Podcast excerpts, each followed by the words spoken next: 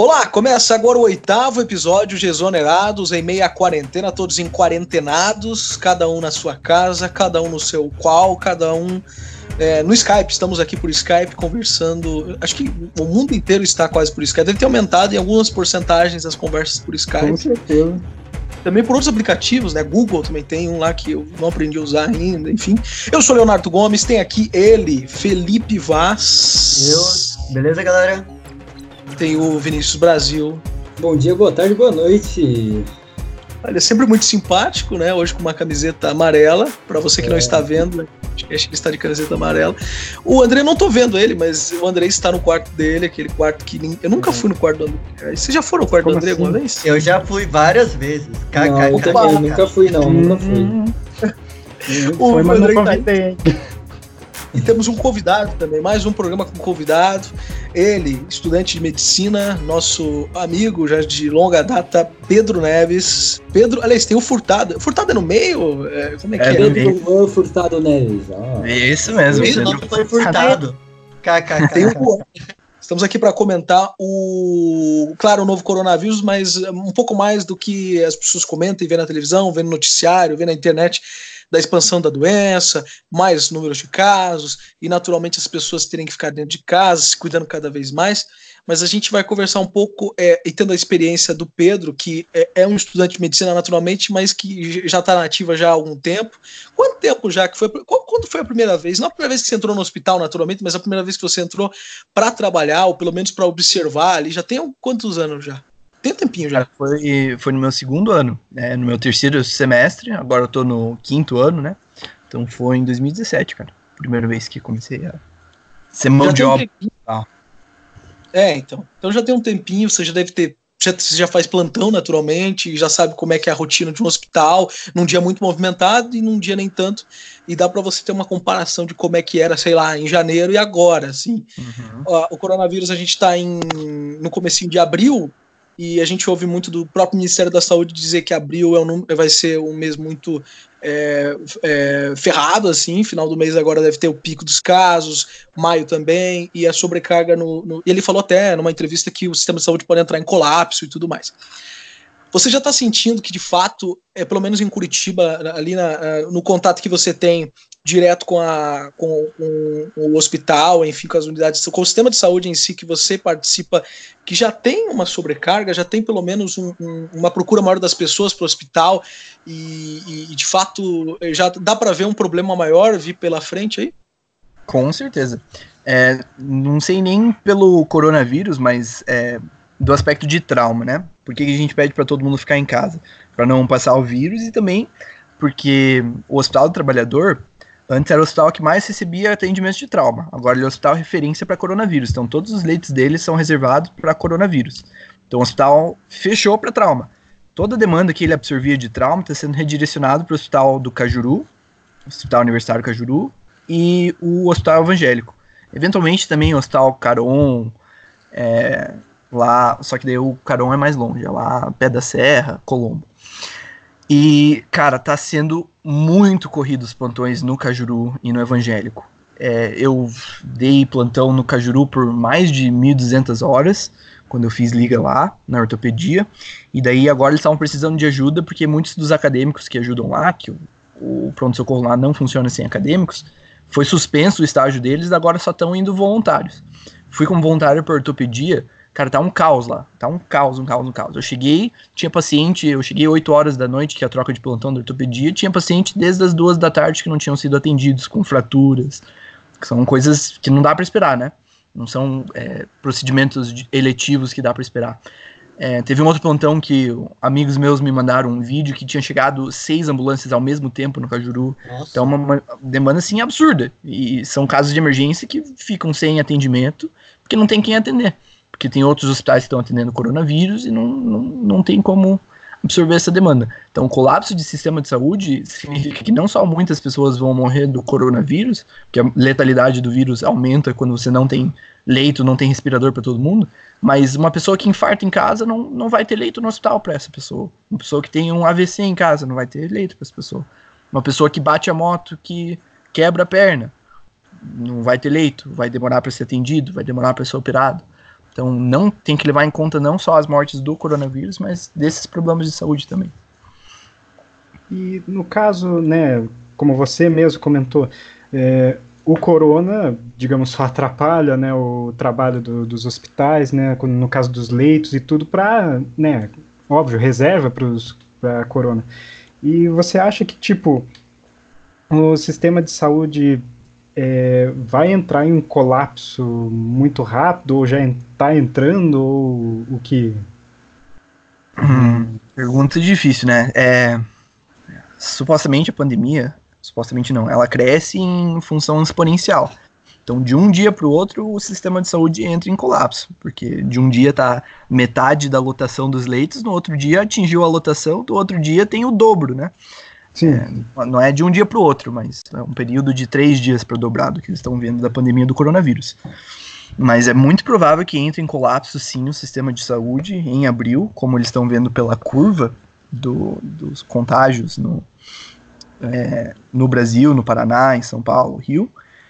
E é, não, não, não, não tem sistema de saúde no mundo que está preparado para uma demanda em que 80% da população se infecte. É, quanto às equipes, como que as, elas estão se preparando? É, questões de EPI. Tá, então EPI é uma coisa difícil também, porque tem muito lugar faltando EPI, tem muito desespero, inclusive, entre os profissionais da saúde, porque ninguém quer trazer esse risco para dentro de casa, ninguém quer trazer esse risco para os familiares e nem para si mesmo. Para gente, a gente até explicar é, por que, que é exatamente o EPI, é, para o pessoal que está ouvindo. É, o, o EPI seria o equipamento de proteção individual. Então é aquela máscara branca que o pessoal usa, máscara cirúrgica. É, para profissional de saúde, o ideal para procedimentos que causam nebulização, que o vírus ele se transmite por gotículas, mas tem alguns procedimentos que transformam a saliva em como se fosse uma névoa bastante fina que se transmite muito mais facilmente. Tem alguns procedimentos que fazem isso, como a intubação. Para isso, daí o ideal seria uma, um outro tipo de máscara, que é a máscara N95, que é uma máscara com um filtro específico que filtra 95% das partículas de ar. É uma máscara muito mais cara e que já está em falta. Então está saindo inclusive estudos agora mundialmente, porque não tem, de novo, não tem sistema de saúde no mundo que tenha EPI suficiente para uma pandemia dessas. Estão saindo estudos de como reutilizar, reesterilizar essas máscaras. Porque é uma máscara que é feita para ser descartável, mas que nem disse muito bem dito o nosso ministro da Saúde, o Luiz Mandetta, é, que é ortopedista, ele falou: a gente tem que lutar com as armas que nós temos. E é isso. É. Precisaríamos de mais EPIs? Precisaríamos, mas não temos. Temos que fazer com o que temos. Porque independente de ter ou não EPI, opinião minha agora, pessoas vão continuar morrendo e alguém tem que ajudar, alguém tem que fazer esse trabalho. É uma guerra contra o vírus, né? É. Eu tenho uma Sim. pergunta no sentido, tipo, como que tá sendo a... Eu sei que você já falou que tá bem corrido os plantões e tal, mas você uhum. conhece alguém que tá plantonando, trabalhando em algum hospital, tipo trabalhador que agora está especialista em coronavírus? E como que está sendo a rotina de estudantes, assim? Porque eu estou vendo que eles estão chamando bastante estudante ainda não formado, porque está em falta os, os, médicos mesmo, né, formados. E como que está é. sendo assim para os estudantes? acredito que seja bem uma pressão muito grande, né, de você tratar tipo pessoas com uma uma doença que seja altamente contagiosa, a pessoa às vezes tipo não terminou a faculdade, está no meio ali e precisa ter todo esse não só o auxílio do EPI, mas tipo o auxílio psicológico também, né? Você está tratando com pessoas doentes e tal. É, muitas vezes as pessoas nunca enfrentaram algo do tipo antes, né?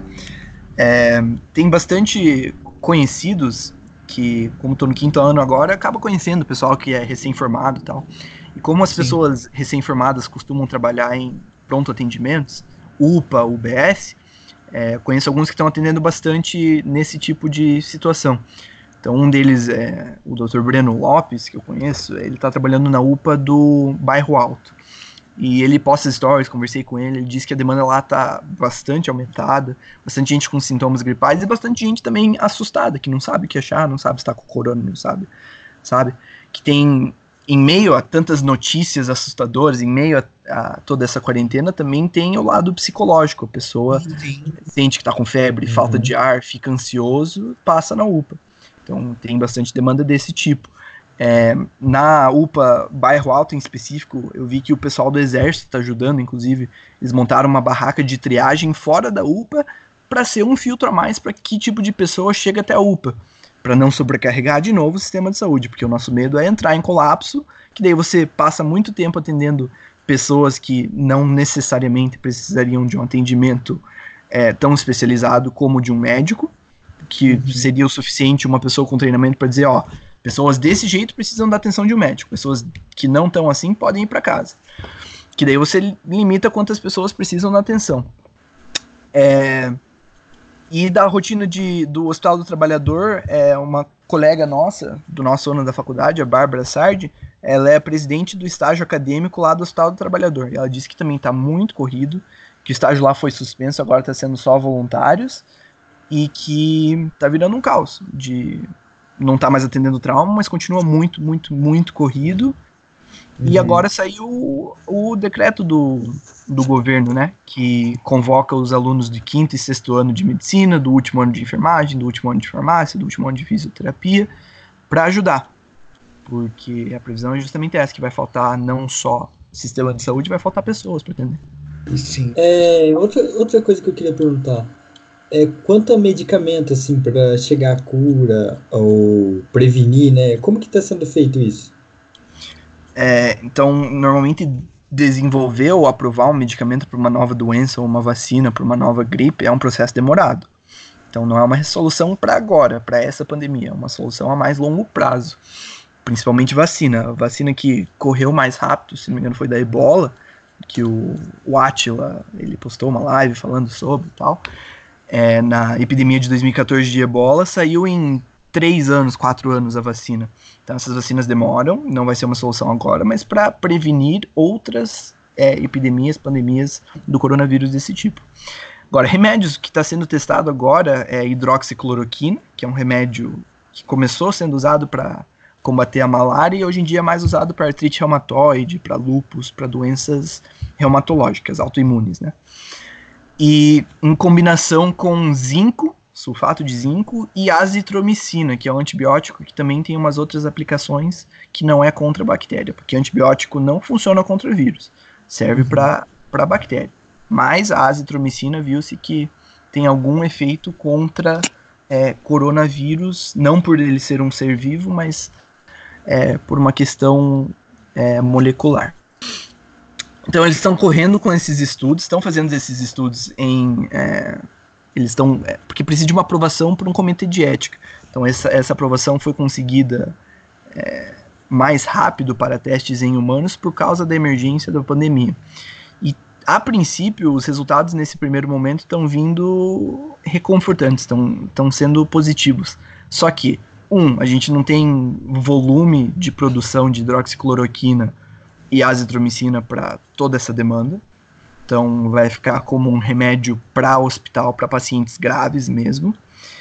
E segundo que quando você faz pesquisas assim, é, para você seguir uma metodologia científica rigorosa é muito difícil, porque você tem que ver a longo prazo, não só a curto prazo, e você também tem que comparar é, a intervenção, ou você dá esses remédios para alguém que está doente, comparar com alguém que não recebeu esses remédios, de preferência placebo. A pessoa recebe uma pílula de açúcar para tomar. E a pessoa, nem os examinadores, nem o paciente sabe quem que tomou o remédio e daí depois você vê se deu certo. Porque senão tem o viés, tem a opinião, ah, eu acho que ele vai melhorar. Então você começa a procurar nos dados melhor e aparece melhor quando tem esses viés. Então tem que tomar cuidado com o viés e nesse momento, que eu saiba, é, são poucos os, os estudos que estão usando caso controle, né? Que estão usando os remédios e também estão usando placebo e comparando. Estão só usando os remédios e, ah, todos os pacientes que a gente usou o remédio melhoraram. Mas não tem como saber se eles iam melhorar sozinhos ou se foi por causa do remédio. Uhum. Bem, então, a, a, nossa intenção aqui, conversando até com, com, com, o Pedro, naturalmente, é a gente ter essa visão um pouco em relação a esse combate na linha de frente do, do coronavírus, atendendo essas pessoas, e como o Pedro disse, chamando atenção para essa sobrecarga no sistema de saúde como um todo, né? não apenas é, para pacientes com suspeita ou confirmação do coronavírus, mas também o, o mundo não parou, né? Embora é, parou entre aspas, não parou para outros problemas. Afinal, pessoas acabam caindo do telhado quando vão conseguir. Pessoa está em casa, vai arruma antena, cai, tem que ir pro hospital, ou ela tem um infarto mesmo, pode acontecer, outros problemas. Vai limpar o aquário, estourou o aquário, atendi um. É, exatamente. O Pedro deve ter histórias absurdas, assim, que ele deve ouvir, que nem ele imagina que poderia acontecer, mas acontece com o ser humano. Enfim, mas a gente pode chamar a atenção sem entrar em mérito político nem nada, mas é, pelo que a gente, eu imagino que vocês devem sentir também, é que conforme o tempo vai passando, as pessoas meio angustiadas em casa, recebendo, é, é, tipo, muita informação, a gente percebe que até mesmo o movimento nas ruas aumentou uns dias para cá. Parece que as pessoas não estão levando tanto a sério é, essa doença que a cada dia está ficando mais séria. A cada dia a gente observa e ouve muitas histórias de que ela é bastante agressiva é, é, é e pode chegar até o público de risco de uma forma mais facilitada. A gente estava conversando antes de gravar aqui que de fato tem muita gente que é sintomática, muita gente que nem imagina que está contaminada e passa por para alguém que você, para o teu, teu vizinho ou teu parente, enfim, isso é muito problemático. Mas o que a gente pode entrar numa discussão aqui, e o, Felipe, e o, o Pedro estava falando a respeito de subnotificações, de que é até comum, de certa forma, no mundo todo, é, principalmente durante uma pandemia, mas já é até mesmo comprovado por alguns dados, algumas pesquisas, por exemplo, da Fiocruz, de que já existe subnotificação em relação ao coronavírus porque falta teste para testar tantas pessoas que são, é, que são internadas por algum problema respiratório e que muitas vezes pode ser ocasionado pelo coronavírus. E, e, e então, falando a respeito dessa subnotificação, provavelmente o cenário que a gente já passou de 9 mil casos, se eu não me engano, no Brasil, pode ser muito maior, né? É, essa semana saiu, inclusive, um levantamento que o G1 fez que mostrou que cerca de 23 mil, pelo menos no meio da semana, 23 mil testes estavam esperando para sair o resultado. Ou seja, o número deve explodir muito ainda nos próximos dias, mas de fato já deve ser maior do que a gente imagina, e isso reforça a, aquela questão que você estava dizendo, para as pessoas permanecerem dentro de casa e tomarem o maior cuidado possível. Se tem que sair de casa, como por exemplo o próprio Pedro, né, que tem que sair, é, principalmente quando é voluntário, ele sai e tudo mais, ou qualquer pessoa que vai no mercado, tomar aquele cuidado porque o maior perigo nesse momento é sobrecarregar o sistema de saúde e quando a pessoa for precisar ir daqui duas semanas ir para o hospital, talvez ela não seja atendida, né? Talvez esse seja o maior medo, né? As pessoas Sim. morrerem esperando atendimento, né? Muitas vezes talvez ela não, não faça parte do grupo de risco ou alguma coisa do tipo, mas às vezes precisando de, de um atendimento acaba morrendo na fila do hospital, né? É, com certeza. E é difícil que a gente está passando uma coisa inédita, né? Que nunca aconteceu antes. Então a gente não sabe se vai aumentar violência doméstica dentro de casa com isolamento social, é, se aumenta índice de depressão, tentativas de suicídio, porque passa muito na notícia do coronavírus, coronavírus. Uma pessoa que só vê isso desespera. Pessoas com síndrome do pânico, pessoas. É, é, uma, é uma situação bem difícil. Eu acho que a gente nunca viveu algo nessa era digital desse nível. Então é muito a gente sentindo como que vai indo. É, eu tenho uma pergunta no sentido, tipo, na China eles já estão falando sobre. Obviamente, tá, tá bem distante ainda da gente, mas já estão falando de novas ondas do coronavírus, né? Que lá eles fecharam a, a província de Hubei, que é onde começou os primeiros casos, que eles notificaram os primeiros casos. E daí abriram, daí agora estão surgindo vários outros casos e eles estão querendo fechar de novo, né? É, aqui no Brasil a gente já fala sobre isso, sobre esse perigo de tipo é, a gente conseguir conter no momento, daí começar a vir muitos casos de novo, assim, do nada. Ou ainda a, gente está vivendo o presente ainda, o sistema de saúde ainda está pensando no agora. Isso, a gente não está preocupado com isso no momento. Mas um dos riscos quando você faz isolamento social, quando você faz quarentena, é justamente porque se você deixasse o vírus se disseminar, ele contamina 80% da população, morre muita gente porque não vai ter sistema de saúde para tratar todo mundo, e acontece desse jeito, mas depois não tem. Todo mundo que sobreviveu fica imune. Agora, se você faz quarentena, se faz isolamento social, você achata a curva, que é essa preocupação, para os que ficam doentes, dá para tratar no sistema de saúde. Mas aí depois, quando libera a quarentena, libera o isolamento social, os que não pegaram, os que não ficaram imunes, eventualmente tem um ou outro que está doente, que daí é, é, nessa nova população a doença encontra outro nicho para se disseminar, cria um novo pico. É, então é uma coisa que tem que tomar cuidado, mas no momento não está se tomando esse cuidado porque tem outras coisas mais urgentes no momento, sim, sim. como o colapso iminente do sistema de e, saúde. E quanto, por exemplo, agora a proteção individual, né? O pessoal tem falado muito em fazer própria máscara. Isso é funcional de fato? É... o pessoal tá falando bastante de fazer as próprias máscaras é, para população leiga, para o pessoal que está em casa. Eles passaram, inclusive, tutorial na, na, Globo de como fazer sua própria máscara. Isso principalmente também para manter a produção que existe para os lugares que mais precisam. Sistema, porque, de novo, máscara não tem para a população inteira, não é do dia para a noite que uma fábrica que produz máscara vai conseguir triplicar, quadruplicar a sua produção para suprir. Então, para deixar as máscaras que, que existem em produção para os hospitais, para lugares que precisam, principalmente as máscaras N95, enfim. Para profissionais de saúde, que está ajudando muito, são muitas universidades públicas estão ajudando a fazer outros tipos de equipamento de proteção individual, EPIs, tipo aquelas máscaras que chama face shield, é um plástico que vem por cima do rosto para impedir gotículas, uhum. mas para procedimentos de aerosol, que faz aquela névoa de saliva, ainda precisa da máscara N95 ou equivalente. Uhum. Andrei? E no caso, essas máscaras eu estava vendo um pouco, a N95 tem vários modelos, né? E um deles é com esse filtro de, de ar, né? Uhum. No caso, é, eu trabalho bastante com máscara antipó, né? Para trabalhos manuais, com madeira e tudo. Essas máscaras antipó, até com filtro antipó ou sem filtro, mas que seja antipó, né, antipoeira, essas coisas, são eficazes né, nesses casos de vírus, de transmissão?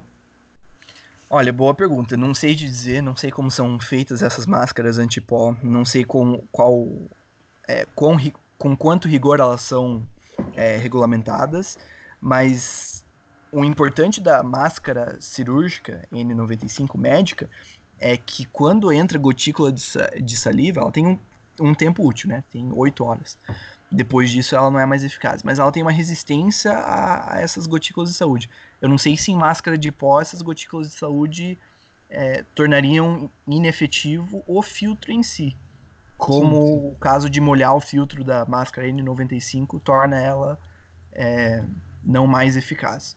Então eu sei que a máscara N95 ela tem uma mesh de polipropileno, não sei como que é a de pó, mas o ideal seria que ela conseguisse barrar partículas de um certo tamanho que carregam a, a partícula viral. Sim, sim. E, né, no caso, máscaras caseiras, né, que as pessoas estão fazendo agora, é, fazer máscara de TNT ou até próprio tecido, assim, ajudam ou meio que dá na mesma de andar sem Olha, opinião minha, melhor do que nada, né? Desde é. que ela consiga barrar umas é. gotículas de saliva, tá ótimo. E não só isso, você usar uma máscara reforça a ideia de que você não pode encostar no rosto. Então, de ter é. alguma coisa cobrindo o nariz e a boca, você já evita levar a mão, a boca e o nariz, que Sim, é uma também... principal forma de contato. E também tem que tomar cuidado com essas máscaras, dependente de qual for, de que elas têm um prazo de validade. Lógico que a, a de tecido ali, provavelmente você pode lavar, lavar adequadamente, depois você pode reutilizar. Mas de qualquer forma, no máximo é duas horas, se eu não me engano, alguma coisa é, do tipo. O Globo ontem fez uma. É, publicou uma matéria falando que você pode usar uma máscara de tecido por até quatro anos. Eu acho que saiu um pouco errado, porque foi um período muito grande. Mas, né, não, Eles é, ainda não é, se pronunciaram. É. Enfim, você consegue reutilizar algumas vezes lavando bem ali. Que é, na verdade, o que a gente percebe, naturalmente, é o que o, o Pedro disse quando o, ministro da Saúde, Mandetta, disse. Acho que foi ontem, é, foi ontem, ou foi anteontem, foi na quinta que ele falou a respeito das máscaras, né? Que daí repercutiu ontem, acho que foi quinta. Foi quinta. Ele falou isso, o que a gente já sente, que é óbvio, é para preservar o que já está faltando, que já é escasso para o sistema de saúde, que é para as pessoas não saírem comprando essas máscaras, né, que já vem acontecendo há um tempo, e usar, fazer em casa. É, talvez foi essa a solução para fazer com que as pessoas comuns, os civis, digamos assim, as pessoas que estão aí e que também estão desesperadas, também deixem para quem realmente precisa, como o Pedro falou. Para a gente voltar em relação a, a, esse, a questão do, do, da visão do, do, Pedro e de outros colegas dele, e também dos próprios é, outros profissionais que ele é, conversa, é, nesse momento a gente já está já uns dois meses, um mês e pouco, mais ou menos aqui em Curitiba, na região que já está efetivamente com casos, mas já pelo menos três semanas que os casos estão tá ficando cada vez mais grave, cada vez mais a, a, a gente recebendo informação de que pessoas estão, inclusive, a gente vê muito pela imprensa, às vezes exagero e tudo mais, mas fazendo reportagem de que há funerais, há sepultamentos curiosos, porque não há causa da, da morte de fato, enfim, aquelas especulações de que muita gente está morrendo. Aqui, pelo menos em Curitiba, até o momento, ninguém morreu por conta do coronavírus, pelo menos oficialmente. Mas há quem diga que já morreu e tudo mais, mas isso é tudo especulação, não tem como confirmar. Mas a, a, doença em si, é, mais uma vez a gente reforça, o Pedro pode reforçar aqui, porque sempre quando a gente ouve uma, da voz saindo de alguém que conhece mais do que a gente, pesa mais, né? Então, tipo, existe o público de risco, que nesse momento são os idosos, são as pessoas é, imunodeprimidas e que tem que ficar em casa, tem que ficar isoladas, é, é triste, é complicado, mas no momento, esse é o público de risco. Há sim, segundo inclusive a OMS, que toda semana vem reafirmar de que há perigo sim para os jovens também, mas o grupo de risco é o mais suscetível nesse momento, né? Até mesmo grávidas não está nesse grupo de risco, há pesquisa, uma coisa do tipo, né? Exatamente. O risco existe para o grupo de risco, é maior pela estatística, tem risco para os jovens também, mas o que a gente pode fazer agora é ficar em casa. Remédio, vacina vai ficar para um segundo tempo para impedir pandemias futuras. Agora a gente tem que deixar o maior número de pessoas que pode ficar em casa em casa. Pode ter crise econômica depois, vai ter. Só que depois a gente vai ter que solucionar isso. O que a gente não pode sacrificar vidas agora, né? E seguir as orientações do Ministério de Saúde, que eles estão fazendo um excelente trabalho, são capacitados para isso e sempre tomar cuidado com as informações de qual fonte estão vindo. Uhum. Pois é, pois é. Então, tá aí dado o recado, né? De fato que é aquele recado que a gente sempre vem dando para as pessoas se manterem dentro de casa. A gente sabe que é, é, pelo menos é o que eu estou sentindo, assim, de que a, a cada dia, mesmo com os números aumentando, parece que tem algumas pessoas que não estão entendendo que o negócio é, é grave. Sério, né? É sério. sério. E agora, e agora nesse mês aí, é, eu acho que vai ser um mês muito, muito pesado para muita gente, em que a gente vai receber muito, muita notícia ruim. Sim. E a gente tem que se manter longe disso tudo, né? Então ficar dentro de casa, como disse o Pedro. A gente encerra mais esse episódio. Nesse padrão, já é o segundo episódio que nós temos temáticos, né? É, e mais curtos, né? Então, para o pessoal poder ouvir aí no caminho não no caminho para casa, que a pessoa está em casa, mas enfim, ouvindo em casa. no caminho para o banheiro. no caminho para o banheiro. Verdade, dá para ouvir, quem sabe aí onde você estiver. Agora é. todo mundo tem bastante tempo, né? Inclusive, o pessoal é uma boa dica. Ouve o nosso podcast, ouve outros podcasts tão bons que tem por aí. Não fica assistindo tanto, tanto. Apesar que eu sou jornalista, mas ouve, noti ouve rádio, um pouquinho noticiário, assiste um pouco a TV, um pouco. Não precisa assistir o dia inteiro porque você fica intoxicado. Lê um livro, né? Tem tanta coisa é, legal. ler livro é bom agora nesse momento, né? Faz bem para a saúde mental. Exato. Exato. Vale, inclusive, essa questão de saúde mental é um, é um, um, programa muito legal que a gente. Eu quero muito fazer já nas próximas semanas. Vamos buscar um psicólogo, uma psicóloga. Verdade, verdade. É, pelo menos acho que todo mundo que conhece, eu conheço alguns profissionais. É, então, é, eu me trato com um profissional, né? Não, perfeito. É. Dá pra gente trazer um, um, um, alguém, um especialista que dê para falar sobre saúde mental nesse momento. Um debate é, mais é, nesse quesito. Exato. Andrei, valeu, um abraço para você, um bom final de semana a todos, boa semana, bom dia, enfim, onde você estiver ouvindo, em que momento. Felipe, obrigado. Vinícius. Obrigado você, e... obrigado vocês todos que estão ouvindo e as pessoas que falaram aqui comigo. Pedro, Andrei, Vinícius e Léo. Muito obrigado, obrigado também. todo mundo. Agradecimento especial ao Pedro aí, né? Um grande abraço. Isso, agradecemos ao Pedro por ter falado com a gente. E o próximo episódio estaremos juntos novamente, juntos, mas separados. Valeu, um abraço.